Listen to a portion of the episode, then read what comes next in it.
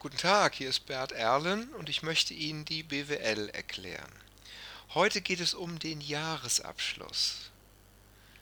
Ein Jahresabschluss ist ein Rechensystem, das Unternehmen einmal im Jahr aufstellen müssen, um darzustellen, wie es ihnen geht. Rechnerisch, finanziell.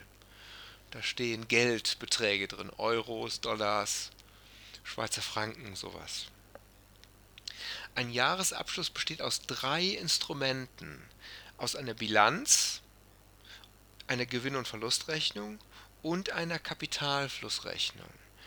Ähm, sehr im Fokus steht die Gewinn- und Verlustrechnung aber auch die Bilanz, aber auch die Kapitalflussrechnung oder auch Cashflow-Rechnung, kann man auch sagen. Ich werde darauf eingehen. Wir werden heute zunächst im Überblick die drei Instrumente betrachten, warum die wichtig sind, was die aussagen. Und ich werde in den Folgepodcasts jeweils auf die einzelnen Instrumente, Gewinn- und Verlustrechnung, Kapitalflussrechnung, Bilanz, nochmal separat eingehen. Auch zum Beispiel auf Kennzahlen, die daraus entstehen, die wir daraus errechnen können. Ähm, was wir daraus lesen können, um die Performance eines Unternehmens zu erkennen, um zu erkennen, wie es einem Unternehmen geht. Wie ein Unternehmen es managt, dass alle Stakeholder-Beziehungen, Sie erinnern sich an Podcast 1 mit den Stakeholdern, dass alle Stakeholder-Beziehungen so funktionieren, dass das Unternehmen Geld verdient. Das steht da drin. Ja, Bilanz. Ähm, ich beginne mit der Bilanz. Eine Bilanz, das Wort Bilanz kommt vom italienischen Bilanzia, die Waage.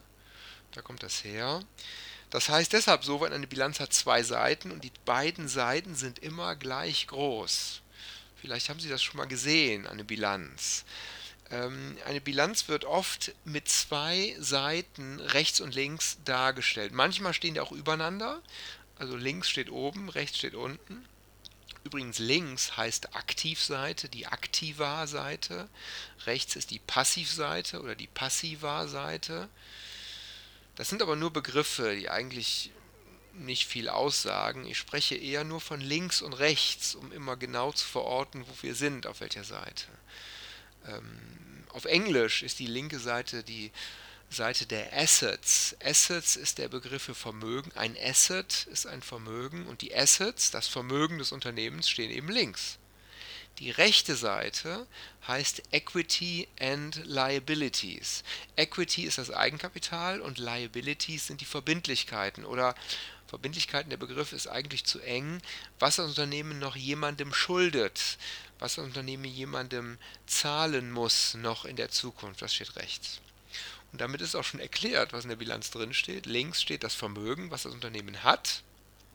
Das Unternehmen hat Grundstücke, Gebäude, Maschinen, Anlagen, Autos, PKWs, LKWs, PCs, Tische, Stühle, eine Ladeneinrichtung, eine, ein, ein, ein Werk, wie gesagt, Maschinen, Produktionsanlagen. Alles dieses Vermögen, auch Vorräte, Manchmal haben Unternehmen auch Finanzanlagen, dann haben Unternehmen zum Beispiel Aktien von einem anderen Unternehmen gekauft und besitzen die jetzt oder haben zum Beispiel GmbH-Anteile eines anderen Unternehmens gekauft oder auch im Ausland, die heißen dann nicht GmbH, die heißen eben Unternehmensanteile, wie auch immer. Die stehen da auch drin, links. Da stehen auch Forderungen an Kunden. Und der Kassenbestand steht auch links, also wie viel das Unternehmen in der Kasse hat. Das steht alles auf der linken Seite und das nennt man das Vermögen des Unternehmens. Man gliedert das übrigens in langfristiges Vermögen und kurzfristiges Vermögen. Langfristiges Vermögen oder die deutschen Begriffe dafür sind Anlagevermögen und Umlaufvermögen. Anlagevermögen dient dem Unternehmen als Basis, damit es geschäftstätig sein kann. Gebäude, Maschinen, Produktionsanlagen zum Beispiel. Umlaufvermögen ist das, was da umläuft die Vorräte, die sollen ja schnell wieder weg. Man kauft die, die liegen auf Lager, aber die sollen schnell wieder raus. Die Kasse soll auch eigentlich schnell, man will Geld in der Kasse haben, ist ganz schön und gut, aber es soll schnell investiert werden, zum Beispiel in Vorräte oder eben in neue Maschinen. Ähm, das ist das kurzfristige Vermögen. Das so ein bisschen als kleiner Hinweis gehe ich später dann im Podcast zur Bilanzierung nochmal drauf ein, auch wie man das Vermögen gestalten sollte. Wir halten hier erstmal fest, das Vermögen des Unternehmens steht links und zwar alles Vermögen. Und da sich das Vermögen ja irgendwie auch ständig verändert, ähm, ist ein wichtiger, eine wichtige Information eine Bilanz wird zu einem bestimmten Stichtag aufgestellt. Das ist oft der 31.12. eines Jahres. Aber man kann jeden anderen Tag wählen, zum Beispiel den 30.06. Dann wird eben am 30.06. aufgeschrieben, was haben wir denn alles, was für Vermögen ist alles da, steht alles links. Wir können auch den, hm, den 30.09., auch den 30.04., Egal, jeder Tag ist möglich, aber wir müssen dann eben dabei bleiben. Das heißt, am 30.04. oder nehmen wir mal den 31.04. als Monatsende wird aufgeschrieben, was alles da ist. Und dann beginnt das Jahr am 1.05. Dann beginnt das Jahr und so weiter bis zum 30.04. Des, bis zum 31.04. des Folgejahres. Und am 31.04. des Folgejahres schreiben wir wieder alles auf, alles Vermögen. Unternehmen machen eben einmal im Jahr eine, eine Bilanz. Manche Unternehmen machen das auch öfter. Äh, aus reinen Controlling-Gründen, damit die so ein bisschen wissen, was haben wir denn da alles, machen die einmal im Monat eine Bilanz. Börsennotierte Unternehmen müssen einmal im Quartal eine Bilanz sogar veröffentlichen an der Börse. Das ist einfach eine zusätzliche gesetzliche Anforderung. Also mindestens einmal im Jahr, einmal im Quartal, einmal im Halbjahr. Es gibt neun Monatsbilanzen, dann nach dem dritten Quartal viele Unternehmen sogar monatlich, um immer zu wissen, was haben wir denn alles? Wie viel Geld zum Beispiel haben wir in der Kasse? Ist ja eine ganz interessante Frage. Links, das Vermögen. Wenn es eine linke Seite gibt, gibt es ja auch eine rechte Seite. Und auf der rechten Seite steht nicht, was das Unternehmen hat. Da steht, das habe ich eben schon erwähnt, Eigenkapital und Schulden, könnte man sagen. Das, was das Unternehmen noch jemandem schuldet, zum Beispiel wenn es Kredite aufgenommen hat, welche sie noch zurückzahlen muss. Auch das Eigenkapital ist Geld, was von Eigentümern ins Unternehmen gegeben wurde. Das liegt ja dann links in der Kasse. Was die Unternehmenseigentümer aber theoretisch, das passiert eigentlich nie, wieder zurückfordern können. Rechts auf der Seite steht also, wie viel Geld einem gegeben wurde. Das Geld ist links und rechts ist nur eine Liste von wem das Unternehmen das Geld hat. Die Passivseite. Eigenkapital und Schulden.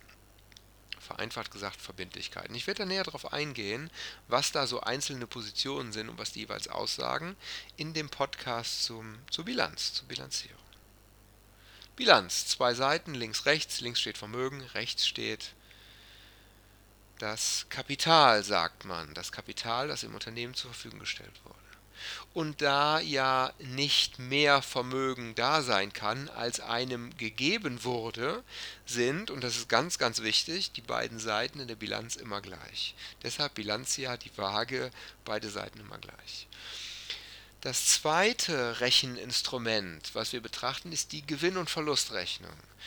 Und die Gewinn- und Verlustrechnung ist jetzt nicht eine Zeitpunktbetrachtung, also nicht am 31.12.24 Uhr sozusagen, sondern eine Zeitraumbetrachtung, was im Laufe dieses vorhergehenden Jahres passiert ist. Also vom 1.1. bis zum 31.12. oder vom 1.10. bis zum 30.9. oder vom 1.4. bis zum 30.6. oder was auch immer wir für Daten gewählt haben. Und Unternehmen wollen ja darstellen, was im Laufe dieses Jahres alles passiert ist. Übrigens Quartalsabschlüsse beinhalten dann ein Quartalsgewinn- und Verlustrechnung oder eine Halbjahresgewinn- und Verlustrechnung oder eine neun Monats Gewinn- und Verlustrechnung als unterjährige Zeitraumrechnung. Was sagt die Gewinn- und Verlustrechnung jetzt aus? Und das ist im Grunde ganz einfach. Die Gewinn- und Verlustrechnung zeigt, wie sich das Vermögen verändert hat durch die unternehmerische Tätigkeit verändert sich natürlich laufend das Vermögen. Wir haben in eine Maschine investiert, die Maschine produziert Produkte, wir mussten davor, dafür vorher Vorräte kaufen, die, die lagen auf Lager, wir haben die in die Maschine äh, reingegeben, da kommen Produkte raus, wir verkaufen die Produkte und sinnigerweise verkaufen wir die Produkte für mehr Geld, Bargeld eigentlich, für mehr Geld, als wir da reingesteckt haben. Das hatten wir in dem ersten Podcast. Das ist der Sinn der Unternehmensführung, dass die Kunden uns durch den Kauf der Produkte mehr Geld reinspülen, als wir für sie ausgegeben haben. Und wenn wir mehr Geld von den Kunden bekommen, als wir in die Maschine investiert haben, in die Produkte, in die, in die Vorräte und so weiter, dann wird ja das Vermögen mehr. Und dieses Mehr wird in der Gewinn- und Verlustrechnung gemessen. Ähm, wenn wir uns jetzt eine Bilanz mit den zwei Seiten vorstellen und wenn das Vermögen links schwankt, dann schwankt ja die rechte Seite mit. Denn die beiden Seiten der Bilanz sind ja immer gleich. Und wenn wir uns jetzt die rechte Seite vorstellen, da haben wir ja, annahmegemäß, das ist auch immer so eigentlich, Eigenkapital und Schulden bei der Bank zum Beispiel. Wir gehen mal davon aus, die Schulden bleiben gleich. Wir haben einen Kredit aufgenommen über einen bestimmten Betrag und den zahlen wir nicht zurück. Natürlich tun Unternehmen das. Manche Unternehmen tun das regelmäßig in Annuitätendarlehen. Manche Unternehmen behalten auch die ganze Zeit den Kredit, zahlen den aber zurück, nehmen beispielsweise direkt einen neuen auf. Äh, da passiert natürlich jede Menge, aber wir unterstellen mal, die Kreditbasis bleibt die ganze Zeit gleich. Und wenn die Gesamtsumme rechts größer oder auch kleiner, wir sagen mal größer wird und die Kredite bleiben gleich, dann wächst ja das Eigenkapital. Mit der Bilanzsumme, also mit der Summe der beiden Seiten der Bilanz, wächst das Eigenkapital, wenn die Kredite gleich bleiben. Und das stellt die Gewinn- und Verlustrechnung dar. Das nennen wir Gewinn. Der Terminus technicus ist eigentlich Ergebnis. Man liest auch immer von Ergebnissen. Wenn das Ergebnis positiv ist, ist es ein Überschuss, ein sogenannter Jahresüberschuss oder ein Monatsüberschuss oder ein Quartalsüberschuss. Wenn es negativ ist, ist es ein Fehlbetrag. Wenn wir einen Überschuss erwirtschaftet werden, dann wird das Eigenkapital mehr. Wir sagen umgangssprachlich Gewinn. Und die Gewinn, Gewinn- und Verlustrechnung erklärt uns als Nebenrechnung, wie dieser Gewinn zustande gekommen ist. Denn der ist ja zustande gekommen, weil wir unsere Produkte an die Kunden verkauft haben, sprich wir haben Umsatz erzielt. Geld in der Kasse oder eben auch in Forderungen, da gehe ich noch später drauf ein, ein bisschen komplex, aber im Prinzip ganz einfach. Wir haben Mehrwert erzielt aus dem Verkauf der Produkte. Wir haben natürlich negative, also wir haben Vermögensabflüsse gehabt, weil wir haben unsere Mitarbeiter bezahlt aus der Kasse heraus. Wir haben, Vermö wir haben Vorräte gekauft, Rohstoffe zum Beispiel, und die dann verbraucht für die Produkterstellung. Da ist also das Vermögen dann weniger geworden. Wir haben eine Maschine gekauft, die ist älter geworden. Das geht über die Abschreibungen. Also auch ist das Vermögen da geringer geworden. Aber, ich sage es nochmal, unser Ziel ist ja, dass der Kunde uns das überkompensiert und dann ist das Ergebnis positiv. Diese ganzen Schwankungen stehen in der Gewinn- und Verlustrechnung. Unsere Bilanz schwankt also im Eigenkapital und die Nebenrechnung des Eigenkapitals, wo das alles im Laufe des Jahres reingeschrieben wird, ist die Gewinn- und Verlustrechnung. Die Gewinn- und Verlustrechnung ist super wichtig. Natürlich für die Eigentümer. Die Eigentümer sind naja, ohne Unternehmen, ohne Eigentümer kein Unternehmen und damit sind die Eigentümer die wichtigste Stakeholdergruppe. Und damit signalisiert die Gewinn- und Verlustrechnung den Eigentümern, wie ihr Eigentümer mehr oder auch weniger, aber das wollen wir ja nicht, wie das mehr geworden ist. Die Gewinn- und Verlustrechnung ist jetzt eine separate Zeitraumrechnung, die diese Vermögensveränderungen im Laufe des Jahres oder Quartals oder so notiert super, super wichtig. Die, ich sage es nochmal, die Gewinn- und Verlustrechnung erklärt die Veränderung des Vermögens, hoffentlich Vermehrung des Vermögens und wodurch, durch welche Transaktionen, durch welche Produktverkäufe, durch welche Vorratskäufe, durch welche Personalaufwendungen, durch welche Abschreibung der Maschinen das entstanden ist. Umgangssprachlich Gewinn, wie der Gewinn entstanden ist. Das dritte Instrument des Jahresabschlusses, also es gibt noch ein paar mehr, aber die äh, lasse ich mal weg. Das sozusagen wichtigste dritte Instrument ist die Kapitalflussrechnung. Die Kapitalflussrechnung oder die Schweizer nennen die Geldflussrechnung, was eigentlich klarer darstellt, was es ist. Die erklärt nämlich jetzt die Geldflüsse und das funktioniert im Grunde genauso wie bei der Gewinn- und Verlustrechnung. Nur, dass wir jetzt die Geldflüsse in der Kasse betrachten. Übrigens, wenn ich sage Nebenrechnung, haben natürlich alle diese Bilanz Positionen, man sagt Bilanzkonten, die haben alle Nebenrechnungen. Denn der Wert der Vorräte verändert sich ja auch ständig. Man könnte also eine Vorratsrechnung machen. Der Wert der Maschinen verändert sich ja auch. Wir kaufen eine dazu, äh, es wird eine Maschine weniger wert, die wird abgeschrieben, die Werte verändern sich auch. Oder ich hatte eben die Finanzanlagen erwähnt, auf die gehe ich jetzt gar nicht mehr ein, weil das eine Sonder, also weil das nicht gängig ist. Die ändern sich ja auch, die Finanzanlagen, weil wir bekommen äh, Dividende, wir bekommen Zinsen für die Finanzanlagen. Die schwanken vielleicht im Wert, wenn es Aktien an der Börse sind und so weiter. Das heißt, das schwankt ja alles hin und her. Die Gewinn- und Verlustrechnung ist die Schwankungsrechnung im Eigenkapital rechts. Die Kapitalflussrechnung oder Cashflow-Rechnung oder Geldflussrechnung ist die Schwankungsrechnung in der Kasse. Denn die Kasse ist ein ganz besonderer Vermögensgegenstand links. Alles wird aus der Kasse bezahlt und wenn man sozusagen diesen Geldkreislauf betrachtet, aus der Kasse, wir investieren in eine Maschine, die Maschine läuft, wir stellen Mitarbeiterinnen ein, die Mitarbeiter bekommen Gehalt, wir kaufen Rohmaterial aus der Kasse heraus, das liegt auf Lager, das werfen wir in die Maschine rein, die Maschine äh, arbeitet daraus fertige Produkte, die fertigen Produkte werden verkauft an den Kunden, das Geld von den Kunden fließt in die Kasse. Kreislauf. Die ganze linke Seite ist im Grunde ein, ein Geldkreislauf alles, was da passiert, passiert ja letztlich mit Geld. Wir, wir investieren Geld, Investition, äh, Stichwort Business Case, letzter Cashflow. Wir investieren Geld und da kommt hoffentlich, da kommt hoffentlich zurück, wieder in die Kasse hoffentlich mehr. Mehrwert, hatte ich gerade, ähm, messen wir rechts in der Gewinn- und Verlustrechnung, aber nur die Kasse zu betrachten. Wie viel haben wir investiert in dem Jahr? Wie viel Geld haben wir unseren Mitarbeitern bezahlt in einem Jahr? Für wie viel Geld haben wir Vorräte gekauft? Wie viel haben wir vielleicht auch an Maschinenverkauf desinvestiert, sagen wir? Vielleicht haben wir ein Tochterunternehmen dazu gekauft. Wir haben investiert in ein Tochterunternehmen. Ähm, fällt mir gerade kein Beispiel ein. Die ein Unternehmen hat ein Tochterunternehmen gekauft. Ja, mir fällt leider gerade kein Beispiel ein. Das passiert natürlich ständig. Ähm, das alles steht in dieser Kapitalflussrechnung. Und die ist besonders im Fokus, weil eben diese Kasse, naja, alles, es gibt einen sehr starken Fokus auf die Kasse. Die Kasse ist eben ein besonders wichtiger Vermögensgegenstand. Und deshalb ist die Kapitalflussrechnung eine Nebenrechnung der Kasse. Noch eine Bemerkung dazu, es gibt drei Ebenen durch die sich drei Geschäftsebenen, durch die sich die Kasse verändert. Ebene 1, Finanztransaktionen mit unseren Kapitalgebern, nämlich mit den Eigentümern, die spülen uns Geld rein, bekommen vielleicht was zurück in Form einer Dividende, einer Gewinnausschüttung und mit den ich sag mal vereinfacht Banken.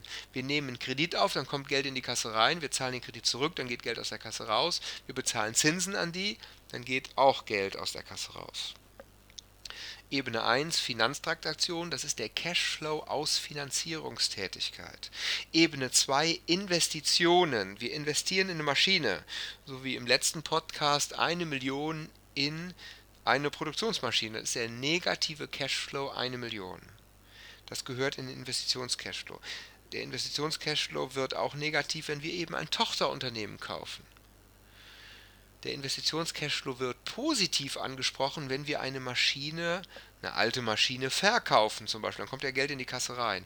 Also Finanzierung, Investition, Cashflow aus Investitionstätigkeit und dritter Cashflow, Cashflow aus operativer Tätigkeit oder Cashflow aus laufender Geschäftstätigkeit. Das ist alles andere. Wir kaufen Material, wir bezahlen Mitarbeiter, die Kunden zahlen Geld rein, wir bezahlen den Steuerberater, den Wirtschaftsprüfer, alles das. Das ist Teil des operativen Cashflows. Ich gehe da, wie gesagt, nochmal intensiver drauf ein. Alle drei Rechnungen, Bilanz, Statusbetrachtung zu einem bestimmten Bilanzstichtag, Gewinn- und Verlustrechnung, wie hat sich das Eigenkapital verändert in Form von Vermögensveränderungen und Cashflow-Rechnung, wie hat sich die Kasse im Laufe des Jahres verändert. Diese drei Rechnungen stehen sehr im Fokus. Ich hatte es gerade erwähnt, es gibt noch ein paar mehr Rechnungen im Jahresabschluss. Das hängt ein bisschen mit der Unternehmensgröße zusammen, was Unternehmen wirklich aufstellen müssen und veröffentlichen müssen. Ähm, es gibt einen sogenannten Anlagespiegel, da wird besonders auf die Wertveränderung des Anlagevermögens eingegangen, die Maschinen, auch Patente, Rechte, Lizenzen, Softwarelizenzen, sowas. Es gibt eine Eigenkapitalveränderungsrechnung, der wird nochmal gesondert auf die Veränderung des Eigenkapitals eingegangen, weil das Eigenkapital ist nicht nur so ein monolithischer Block und auch nicht nur Eigenkapital und, und Gewinnrücklagen, also Gewinne, alte Gewinne aus der Gewinnverlustrechnung. Das ist wesentlich komplexer und es gibt einen Anhang, da werden nochmal viele Transaktionen auch erklärt und so weiter und so weiter. Komplexe Sache, vereinfacht, Bilanz, G&V, Kapitalflussrechnung die, und das ist jetzt mein letzter Aspekt, werden veröffentlicht. Und das ist ja das Interessante daran. Wir können uns nämlich Unternehmen anschauen. Wir können uns mal den Jahresabschluss von Tesla anschauen. Und darin können wir sehen, wie viel Tesla letztes Jahr investiert hat. Und wenn wir die Cashflow-Rechnung nicht nur von letztem Jahr, sondern auch vorletztes, vorvorletztes und so weiter, die Cashflow-Rechnung der ganzen Unternehmensgeschichte uns anschauen, die können wir im Internet runterladen, weil als börsennotiertes Unternehmen muss Tesla das veröffentlichen. Dann können wir die ganzen Investitionen zusammenzählen und können mal sehen, wie viel, Inve Achtung, letzter Podcast, wie viel Investitionszahlungen Tesla investiert hat in den Business Case Tesla. Und wie viel Gewinne, das waren übrigens überwiegend Verluste in den letzten Jahren, wie viel Gewinne generiert wurden. Ist ja, also im Übrigen klar, ist ja interessant jetzt. Ne? Wenn das Unternehmen Verluste erzielt, heißt das ja, dass, dass, dass, dass das Vermögen schrumpft bei Tesla. Jede Menge investiert, in die Produktentwicklung, in jede Menge Mitarbeiter. Das ganze Geld ist weg, haben jetzt die Mitarbeiter. Damit ist das Vermögen immer geringer geworden. Und deshalb muss Tesla sich ja jedes Jahr neues Geld besorgen von Eigentümern und auch von Banken, vom Fremdkapitalmarkt. Das können wir auch sehen. Wir sehen also die ganzen Verluste der ganzen Jahre. Es gab auch ein paar Gewinne in letzter Zeit, auch das können wir sehen. Und wir können sehen, wie sich das in der Bilanz niedergeschlagen hat, wie viel die immer in der Kasse hatten. Wie viel Anlagen, Produktionsanlagen die hatten, was für Produktionsanlagen die hatten.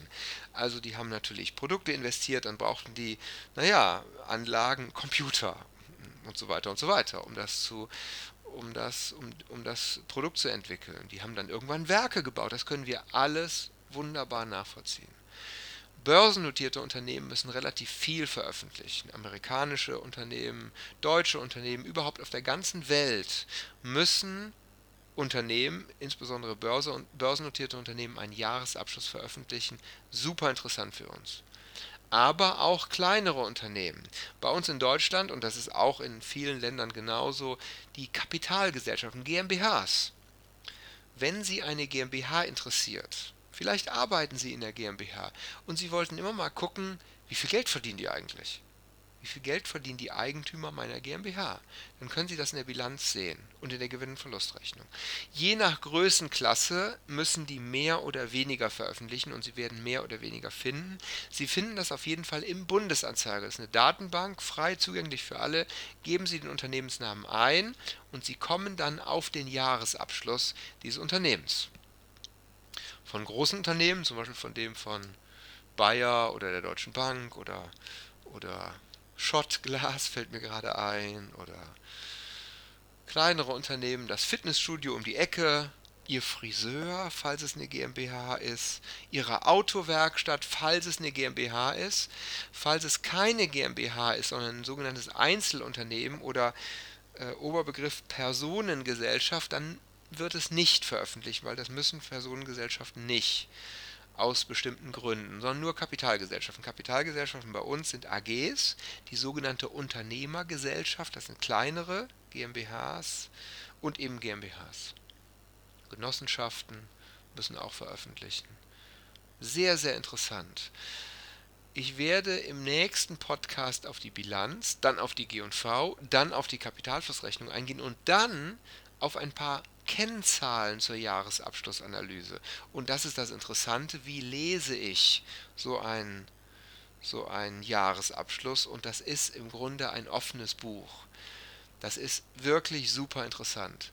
Aber da gehe ich dann erst drauf ein. Für heute vielen Dank für Ihre Aufmerksamkeit zum Thema Jahresabschluss und bis zum nächsten Mal. Und beim nächsten Mal wird es um die Bilanz gehen. Danke sehr.